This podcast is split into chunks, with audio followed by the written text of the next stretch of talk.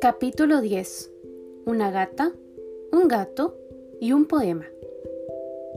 Sorbas emprendió el camino por los tejados hasta llegar a la terraza del humano elegido. Al ver a Bubulina recostada entre las macetas, suspiró antes de maullar. Bubulina, no te alarmes, estoy aquí arriba. ¿Qué quieres? ¿Quién eres? Preguntó alarmada la gata. No te vayas, por favor. Me llamo Sorbas y vivo cerca de aquí. Necesito que me ayudes. ¿Puedo bajar? La gata le hizo un gesto con la cabeza. Sorbas saltó hasta la terraza y se sentó sobre las patas traseras. Bulina se acercó a olerlo. Hueles a libro, a humedad, a ropa vieja, a pájaro, a polvo. Pero tu pelo está limpio, probó la gata. Son los olores del bazar de Harry. No te extrañes si también huele a chimpancé, le advirtió Sorbas. Una suave música llegaba hasta la terraza. Qué bonita música, comentó Sorbas. Vivaldi, las cuatro estaciones. ¿Qué quieres de mí? quiso saber Bubulina. Que me invites a pasar y me presentes a tu humano, contestó Sorbas. Imposible. Está trabajando y nadie, ni siquiera yo, puede interrumpirlo, respondió la gata. Por favor, es algo muy urgente. Te lo pido en nombre de todos los gatos del puerto, imploró Sorbas. ¿Por qué quieres verlo? preguntó Bubulina con desconfianza. ¿Debo maullar con él? respondió Sorbas con decisión.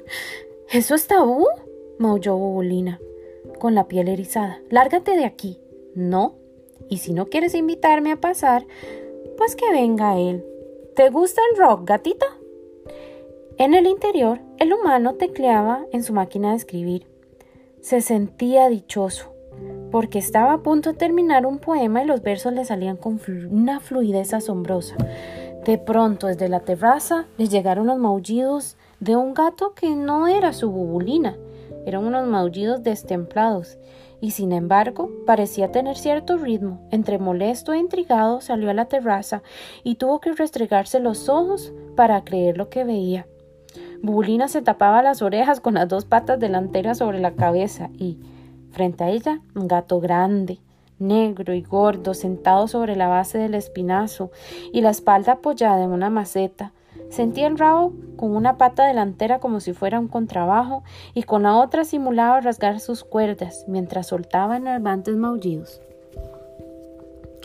Repuesto de la sorpresa, no pudo evitar reprimir la risa y cuando se dobló apretándose el vientre de tanto reír, Sorbas aprovechó para colarse en el interior de la casa. Cuando el humano todavía, muerto de risa, se dio la vuelta, se encontró al gato grande, negro y gordo sentado en un sillón. Vaya concierto. Eres un seductor muy original, pero me temo que a Bolina no le gusta tu música. Menudo concierto, dijo el, el humano. Sé que canto muy mal, Nadie es perfecto, respondió Sorbas en el lenguaje de los humanos. El humano abrió la boca, se dio un golpe en la cara y apoyó la espalda contra la pared. ¿Hablas? exclamó el humano. Tú también lo haces y yo no me extraño. Por favor, cálmate, le aconsejó Sorbas. Un gato que habla, dijo el humano, dejándose caer en el sofá. No hablo, Maullo pero en tu idioma. Sé maullar en muchos idiomas, indicó Sorbas. El humano se llevó las manos a la cabeza y se cubrió los ojos mientras repetía. Es el cansancio. Es el cansancio. Al retirar las manos, el gato grande, negro y gordo, seguía en el sillón. Son alucinaciones. ¿Verdad que es una alucinación? preguntó el humano. No, soy un gato de verdad. ¿Qué maulla contigo? le aseguró Sorbas. Entre muchos humanos, los gatos del puerto, te hemos elegido a ti para confiarte un gran problema y para que nos ayudes. No estás loco, yo soy real. ¿Y dices que maullas en muchos idiomas? preguntó incrédulo el humano. Supongo que quieres una prueba. Adelante, propuso Sorbas. Buongiorno, dijo el humano. Es tarde, mejor digamos buenasera. Siguió Sorbas.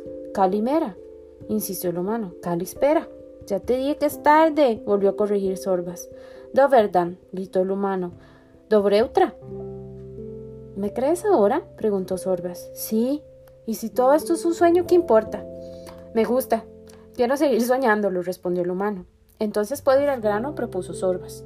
El humano asintió, pero le pidió respetar el ritual de la conversación de los humanos. Le sirvió al gato un plato de leche y él se acomodó en el sofá con una copa de coñac en las manos.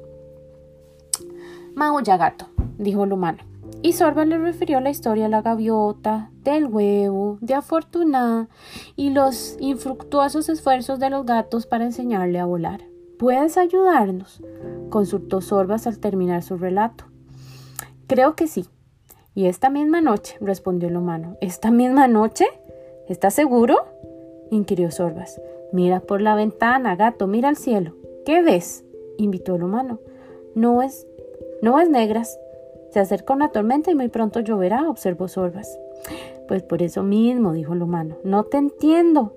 Lo siento, pero no te entiendo, aceptó Sorbas. Entonces el humano fue hasta su escritorio, tomó un libro y rebuscó entre las páginas. Escucha, gato.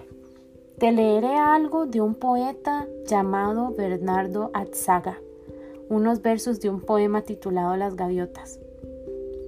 Por su pequeño corazón, que es el de los equilibristas, por nada suspira tanto como por esa lluvia tonta que casi siempre trae viento, que casi siempre trae sol. Entiendo. Estaba seguro que podías ayudarnos, maulló Sorba saltando del sillón. Acordaron reunirse a medianoche frente a la puerta del bazar y el gato grande, negro y gordo, corrió a informar a sus compañeros.